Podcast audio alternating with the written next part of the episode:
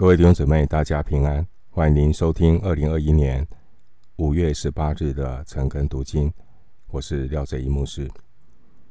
今天经文查考的内容是出埃及记十八章十三节到二十七节。出埃及记十八章十三节到二十七节，这段经文记载摩西的岳父叶忒罗，他提供给摩西。治理的方法。首先，我们来看第十八章第十三节。十八章十三节。第二天，摩西坐着审判百姓，百姓从早到晚都站在摩西的左右。第二天是指摩西他的岳父叶特罗。来探望摩西之后的隔天，叶特罗他看见女婿摩西坐在特别的审判座位上面，为百姓判断是非，秉公行义。百姓从早到晚都站在摩西的左右。这些涉及纠纷前来求审判的百姓啊。他们从早到晚都站在摩西的左右，因为个别案件的双方必须按次序上前，就好像现在我们到银行、到一些地方啊排队领那个号码牌啊，就很多人等待，必须要按着次序一个一个个上去。把他们的案件呈上去，好让摩西可以做判断。所以一样，当时候是很多的案件需要去做裁决，所以他们必须要按次序上去。所以人是很多，他们站在摩西座位前方，并且摩西要判断的案件可能不少。所以需要耗时一整天。继续来看《出埃及记》十八章十四节。十八章十四节，摩西的岳父看见他向百姓所做的一切事，就说：“你向百姓做的是什么事呢？你为什么独自坐着？众百姓从早到晚都站在你的左右呢？”这位叶特罗，他在摩西的旁边呢，观察一整天之后，他就问了一个问题：“你向百姓做的是什么事呢？”那这个问话应该是在私下的场合问的。其实叶特罗并不是不知道情况如何。而是叶特罗，他要借着一个问话，来刺激摩西思想一个问题，就是治理效率的问题。叶特罗他问摩西：“你为什么独自坐着？众百姓从早到晚都站在你的左右呢？”叶特罗认为啊，摩西独自一个人审理案件。而让许多人长时间站着等候自己的案件，这个情况不太合理。我们继续看十八章十五节。十八章十五节，摩西对岳父说：“这是因百姓到我这里来求问神。”摩西他回答叶特罗的问话：“这是因。”百姓到我这里来求问神，求问神。换句话说，摩西他在这些人的诉讼的事情上面，他也是寻求神的判决。而以色列人一些民事的案件，也都必须遵循神的律例和法度。诉讼断案的次序。首先是百姓先陈述他个人的案件，然后呢，再借由摩西向上帝求问，最后再由摩西向百姓传达神的判决。通常，如果案情比较单纯，那审判官就直接引用律例和法度来做判断，不需要一一的求问神。我们继续来看十八章十六节。十八章十六节，他们有事的时候，就到我这里来。我便在两造之间施行审判。我又叫他们知道神的律例和法度。当发生争执的双方各不相让，无法和平的解决，那摩西此刻就会在这个纷争的当中扮演审判官的角色。这边提到的施行审判。包括要仔细的倾听双方的陈述，询问并了解整个关键的过程细节，斟酌是非和责任。那必要的时候就要求问神。最后呢，来下达判决。那经文摩西说，十八章十六节。最后那句话，我又叫他们知道神的律例和法度。我又叫他们知道神的律例和法度。这句话的意思是，摩西呢，他在平时就会对百姓教导律例和法度，然后呢，在判案的时候，摩西就会引用神的律例和法度来断案。摩西提到律例，律例偏重于成文律法的条规，而法度则偏重于不成文的判例和应用的原则。我们继续来看出埃及记十八章十七节。十八章十七节，摩西的岳父说：“你这做得不好。”十八节。你和这些百姓必都疲惫，因为这事太重，你独自一人办理不了。摩西的岳父叶特罗应该是一位富有管理经验的人，而且他很好心，很好心。有经验又好心的人呢，都很想呢给一些建议。好，当我们知道这段故事啊，叶特罗给的那个管理治理的这个建议，其实基督徒应该都很熟悉。那我们今天要来做一些反思啊。这位很有管理经验，也很好心的叶特罗，看到自己的女婿啊，他实在觉得有点看不过去啊。我想每一个有管理经验的旁观者。应该会与叶特罗有同感。想一想啊，摩西带领是多少人出埃及走旷野的路？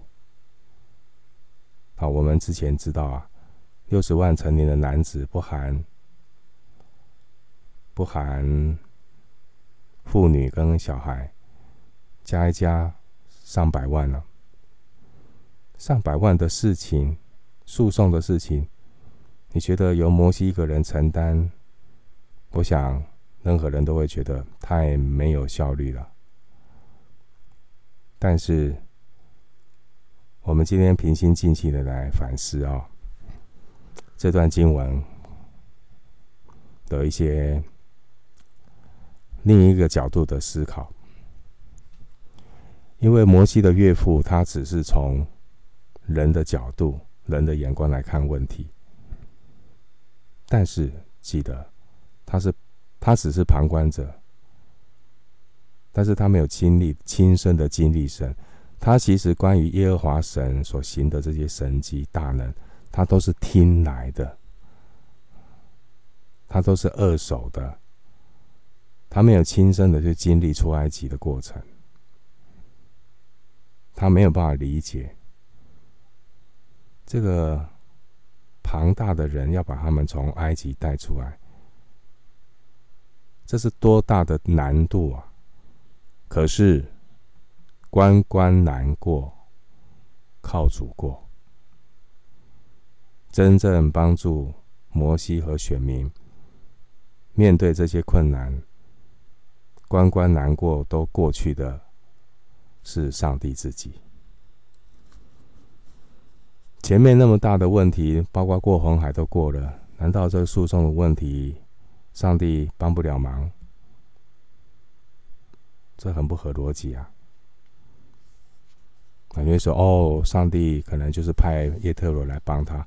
好，这些我都知道，但我们先放下这样的一个既定的印象啊，就是管理的方式哦，要分工分组，让很多人来承担。我们都知道啊，这些道理我们都了解，要分工啊、授权等等，我们都知道。可是我们今天好好平心静气来深入的看圣经啊，圣经的记载它有一定的轨迹可循。十七节，从旁观者的角度来看，十七节，耶特罗认为什么？你看一下十七节，耶特罗认为摩西这怎么样？做得不好，做得不好。但是我们要从不同的角度呢来看这句话。叶特罗认为摩西做得不好。是不是你也是有同感呢？你是不是觉得摩西也是做得不好呢？想必大家既定的印象，读圣这段圣经的印象，或是我们听别人讲道解经的印象，都是这样。嗯，摩西真的做得不好。是不是你也是跟着这样的一个思维来看这段经文呢？耶特罗认为摩西做的不好，你是不是也觉得摩西做的实在是很不好？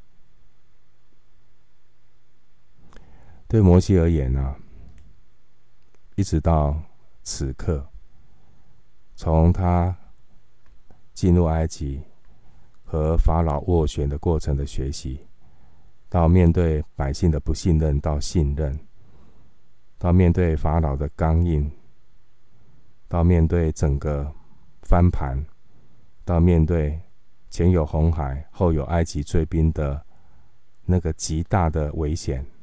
那个危机，到红海分开，以色列人百万人过红海，到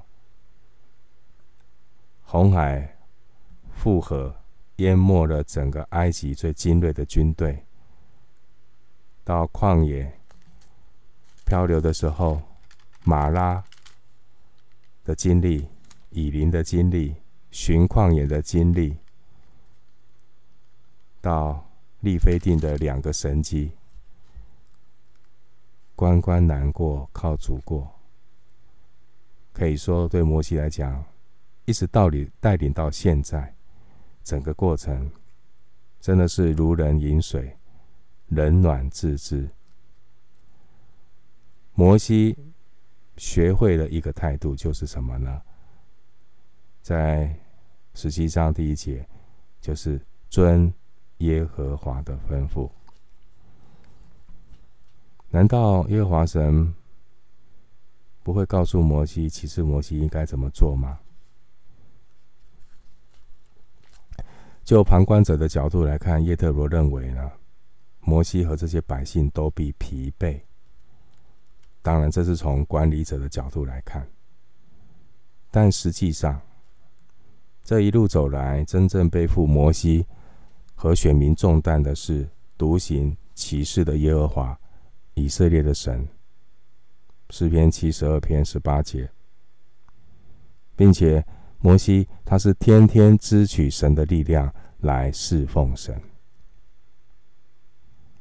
从旁观者的角度来看，叶特罗很好心，他认为摩西独自一人办理不了。我在这里强调哈，叶特罗。听到的神大能、神迹奇事都是听来的，他自己并没有经历神啊。但摩西是亲身经历，如人饮水，冷暖自知。耶特罗说：“哎呀，你独自一人办理不了。”但是实际上，摩西并非独自一人。在出埃及记三章十二节，神一开始就应许摩西说：“我必与你同在。”摩西他倚靠神。他不单单呢，在埃及刚才所提到的那整个过程，他也依靠主，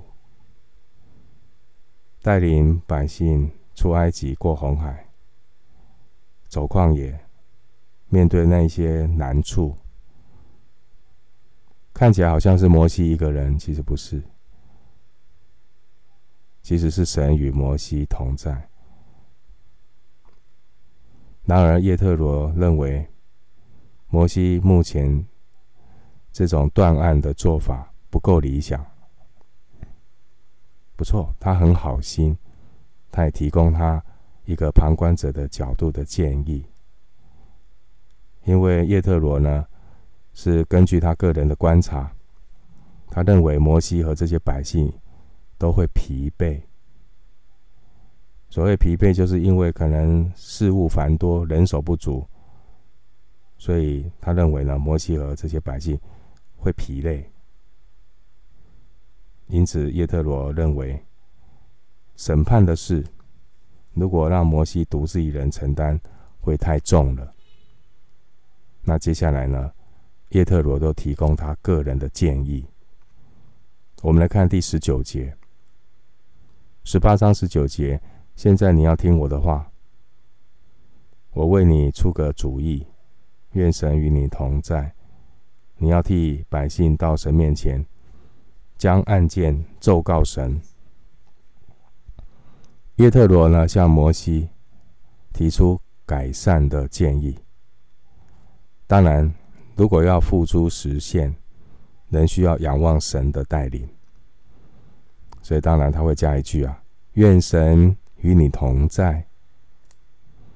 接下来从十八章十九节后半，十八章十九节的后半节到二十二节，就是关于叶特罗建议的内容。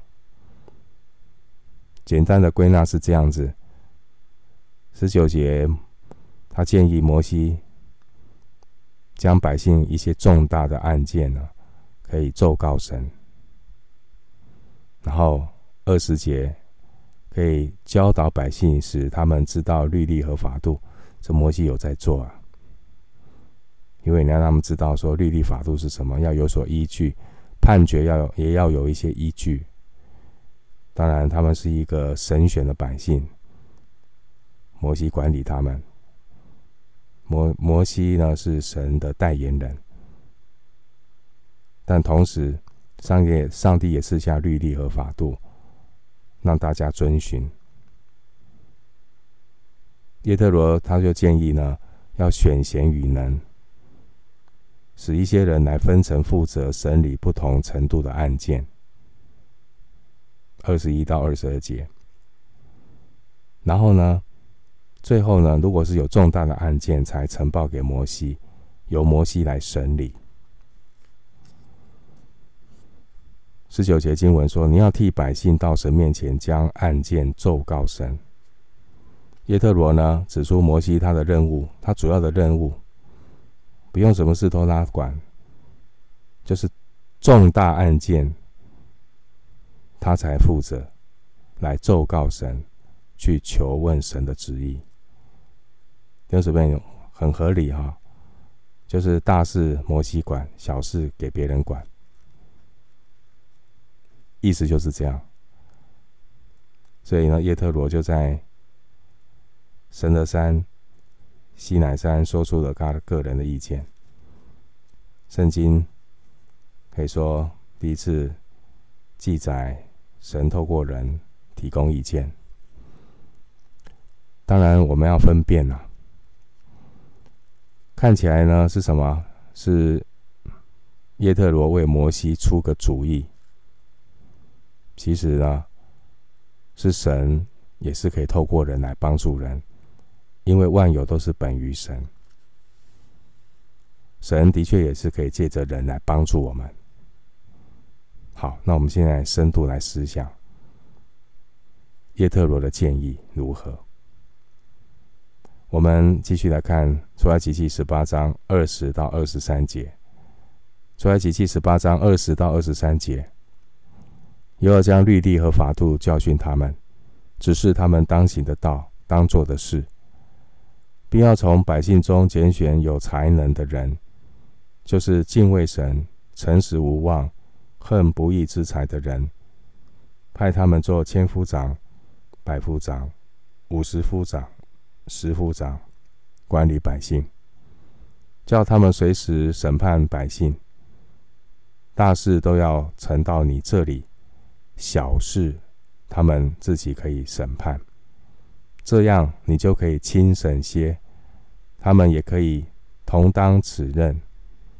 你若这样行，神也这样吩咐你，你就能受得住。这百姓也都平平安安归回。他们的住处。二十三节说：“你若这样行，神也这样吩咐你。”哈，这句话是关键的哦。就是人以为美的事情，我们要怎么样谨慎的去做？所以，包括人的好意都要分辨哦。有时候人的好意不一定是神的意思。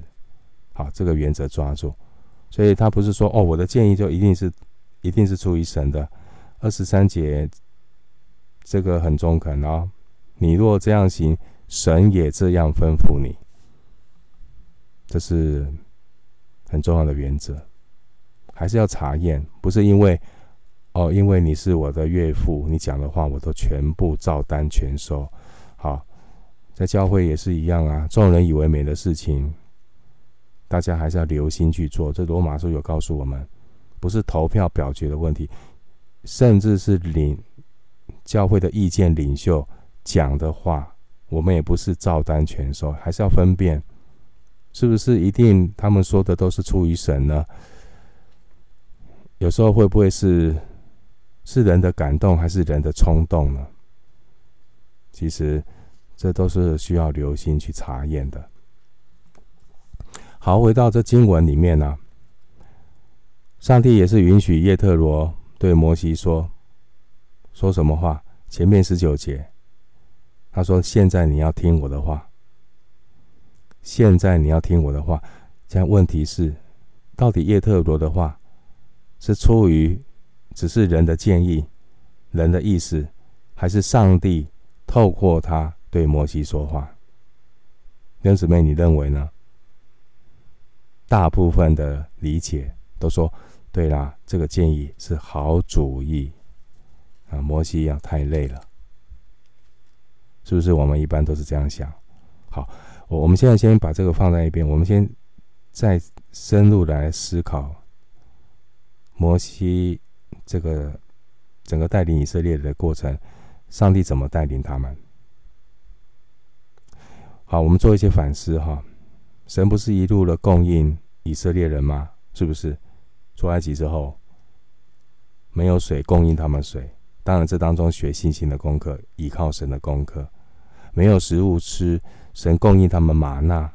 想要吃肉，鹌鹑。同时，神有没有为他们定了律例跟典章呢？有没有？有啊，有为他们定了律例和典章。为什么定律例和典章？那么有所依循，而不要什么事情都要问摩西。上帝有没有考虑到这一点？有。好，所以你觉得，如果神是这么细微照顾的神，你觉得神会忘记忽略要安排两百万人的诉讼制度吗？所以，哦，上帝是故意诉讼的制度没有建立，然后就要等叶特罗来帮上帝的忙补这个洞嘛？好，我们反思一下，你觉得？上帝连这些诉讼的这些细节，上帝会忽略吗？另外提到的就是这些有一些案件，这些案件在出埃及之后过去一个月当中当中有没有妨碍百姓跟随神？你从圣经看到他们就是这样跟随主在旷野走，并没有妨碍他们跟随神，是不是？有时候我们把一些事情看得过严重。其实没有妨碍百姓跟随神，云柱火是带领着他们。这些案件没有你想象的，因为他们在漂流的过程里面，其实他们是按着宗派行进，难免人当中会有一些啊一些的啊纷争，但有严重到会妨碍他们前进吗？其实这个也是一个反思啊，我们常常。被问题卡住，被问题牵着鼻子走。我们常常整天忙着去解决眼前的问题，却没有好好去想一想，解决这些问题真的有那么重要吗？是不是一定要立刻解决呢？有时候不立刻解决，是不是也是一种解决的方法呢？有急在这个时候吗？这个问题有。迫切到非得立刻解决吗？另外，二十一节提到说，要从百姓中拣选有才能的人，就是敬畏神、诚实无妄、恨不义之财的人。二十一节你读的时候，你会不会觉得这个条件听起来很好，看起来也很敬虔，是不是？但是你想一想啊，六十万的男人，六十万的男人，出埃及记十二章三十七节离开埃及啊，人数这么多，如果按照他这样的安排比例，需要多少个千夫长？六百个千夫长。多少个百夫长？六千个百夫长。一万两千个五十夫长。六万个十夫长，哦，这就是如果从管理的角度来讲，要这么多的安排，你觉得有可能吗？他们是一群在埃及做奴隶的人出来了。有时候我发觉啊，人太快的要，其实啊，要看状况。不是什么事情都要塞一个管理制度。我跟你讲，人的问题，我们看到呢，有很好管理制度的一个地方，可是人不对，再有好的管理制度也是一团乱。我们同时也看过，没有什么管理制度，可是人 OK，没有什么管理制度，可是井然有序。这我们看到的，会不会我们太去迷信所谓的管理制度？你可以看到啊，在之前，这些以色列人还几乎要拿石头打死摩西，他们几乎要拿石头打死摩西。你觉得这些一直在发怨言、一直在抱怨、一直想要回埃及的人，要拣选出这样的人，这个条件哦，有才能又敬畏神、诚实忘恨不义之财的人？要拣选七万八千六百名符合刚才所提的这种条件，有那么容易吗？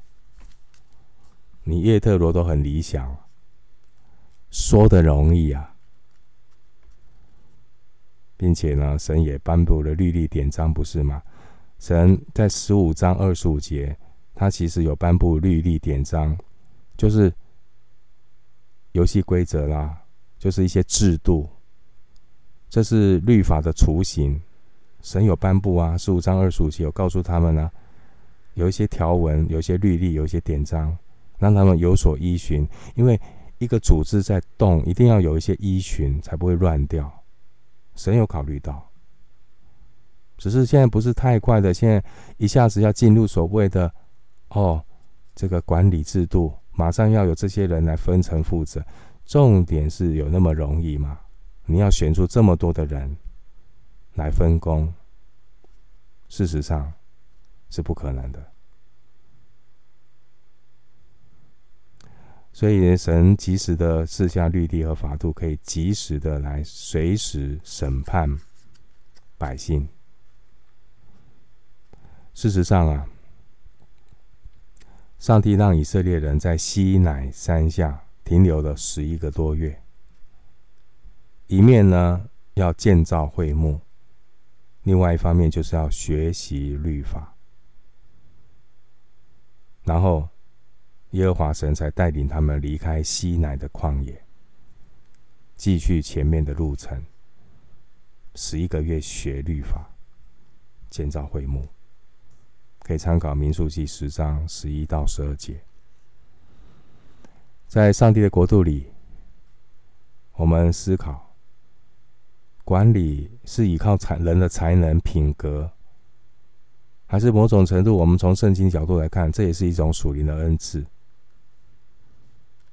到底是根据人的拣选，还是根据神的呼召？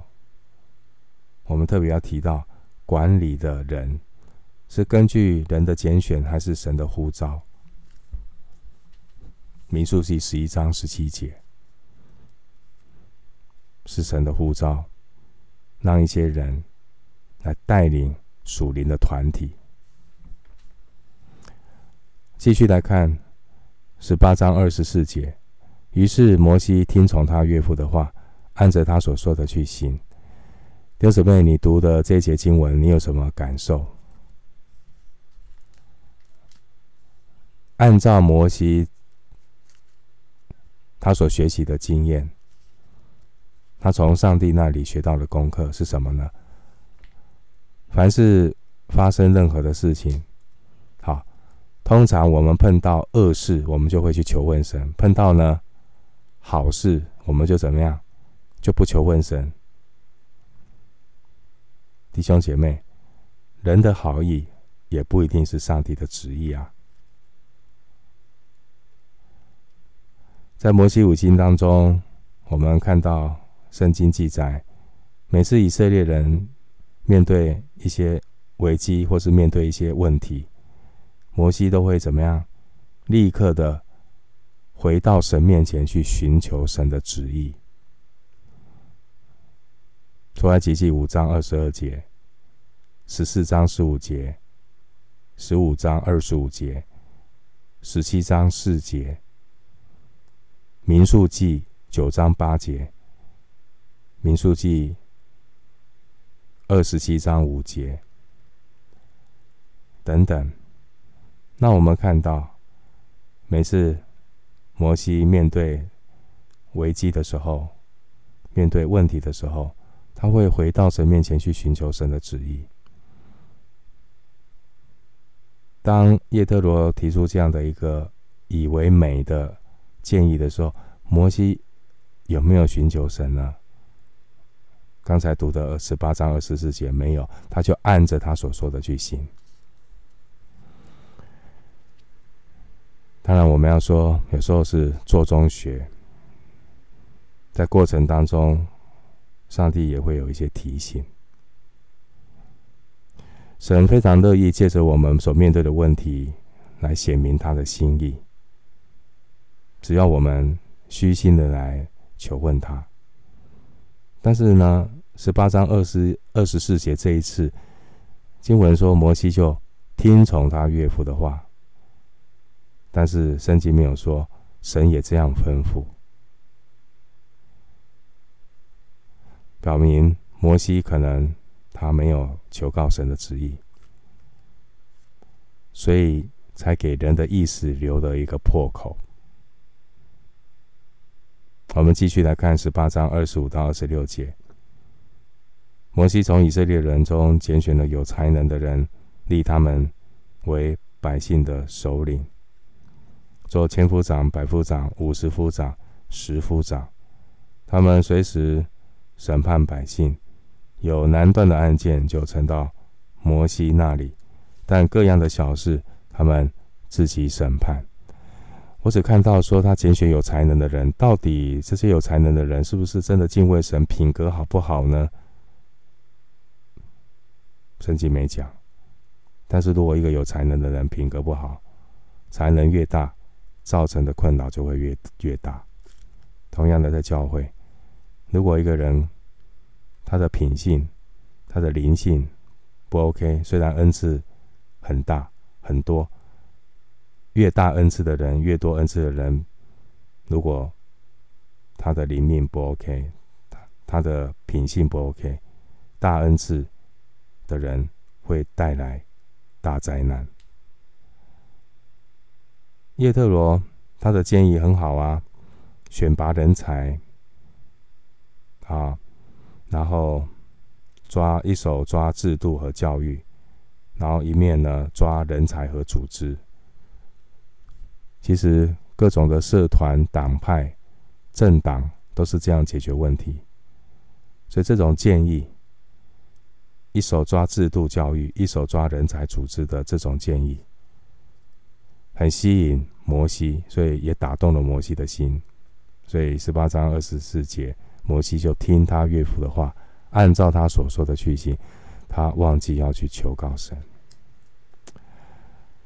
今天呢，我们也很容易只关心解决问题，却忽略了这些看来很迷人、很合理这些解决的办法，是不是满足神的心意？能不能够成全神的旨意呢？我们没有去分辨这些过这个过程，分辨是不是这样的一个方法也是出于神。所以呢，要留意啊，在属灵的事情上面呢，在人看来所谓的好办法，也必须要有人跟神对的关系。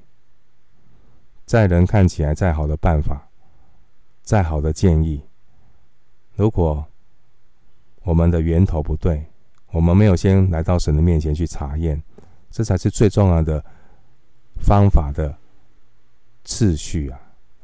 如果源头不会，次序不对，在神面前，这些方法也没有地位。这些方法看起来很好，但是在神的工作上没有办法造成帮助。重点是这个人跟神的关系，重点是我们这个人跟神的关系，我们有没有凡事尊主伟大，一起查验。凡不是出于神的。凡是走在上帝前面的，都不是神所要的。十八章二十七节，此后摩西让他岳父去，他就往本地去了。摩西的岳父回去之后，到了十九章第三节，上帝开始呼唤摩西。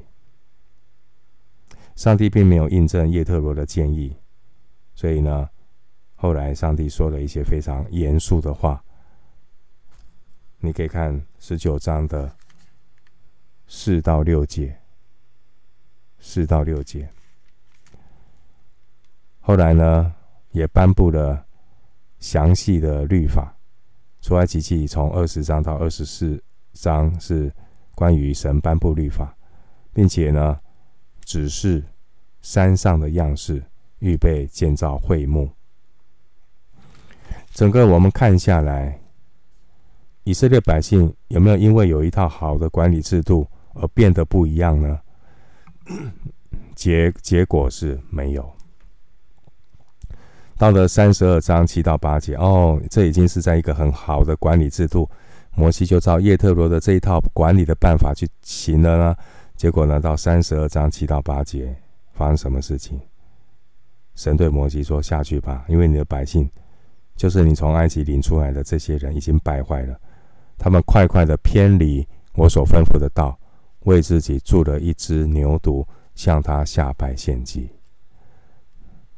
不是已经有那么多分工分忧解劳的管理者帮摩西了吗？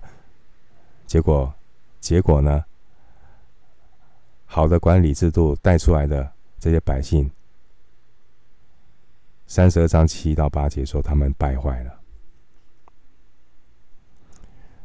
所以，我们当中任何的人，包括摩西，我们都可以发现，即便是一个美好的组织体系，即便是安排了七万八千六百名有才能的人来帮忙管理，结果呢，最后，最后的结果就是以色列人集体的败坏、败坏，集体的偏离神的话。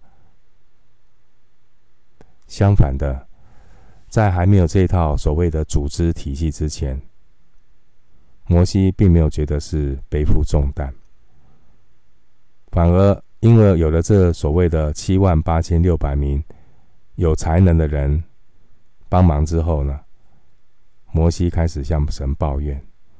他抱怨什么？管理这百姓的责任太重，我担当不起。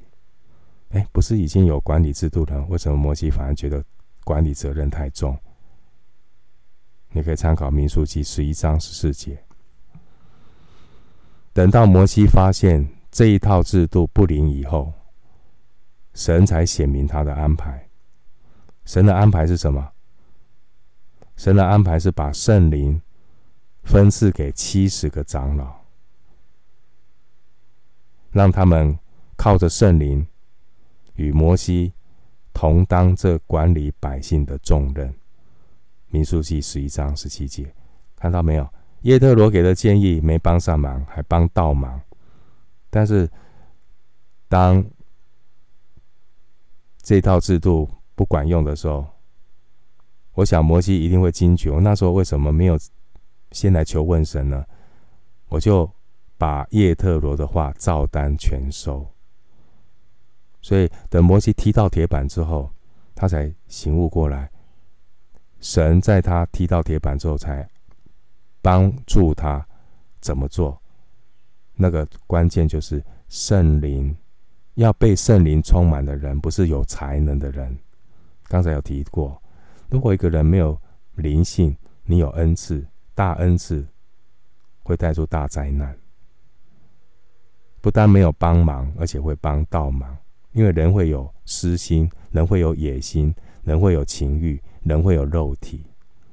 即便你才能很大，所以上帝的做法是什么？根据民数记十一章十七节，他把圣灵分赐给七十个长老，这些被圣灵带领的人，他们就可以和摩西一起来管理百姓。当然，制度是人定的啦，组织也都是。可以运用啊，那重点是真正的领导者，他是不是有灵性的人？当然，后来这些所谓的千夫长、百夫长、五十夫长、十夫长的组织，后来就在军队当中被使用。军队打仗的军队，他们必须要有这些负责的人。民数记三十一章三十四节，这些的千夫长、百夫长也没有成为管理百姓的审判官。并没有，历代之下一章二节。所以呢，结论是，神有时候啊，允许我们跑在他的前面；神有时候让我们卖弄一下自己的聪明；神有时候也允许我们依靠自己，来替神做事，替神出主意，跑在神的面前。神的用意是什么？让我们在失败当中学会功课。人的主意永远不能够代替人神的吩咐，人的好意不一定是神的旨意啊。人的拣选也永远不能够代替神的呼召。好，我们今天经文查考就进行到这里。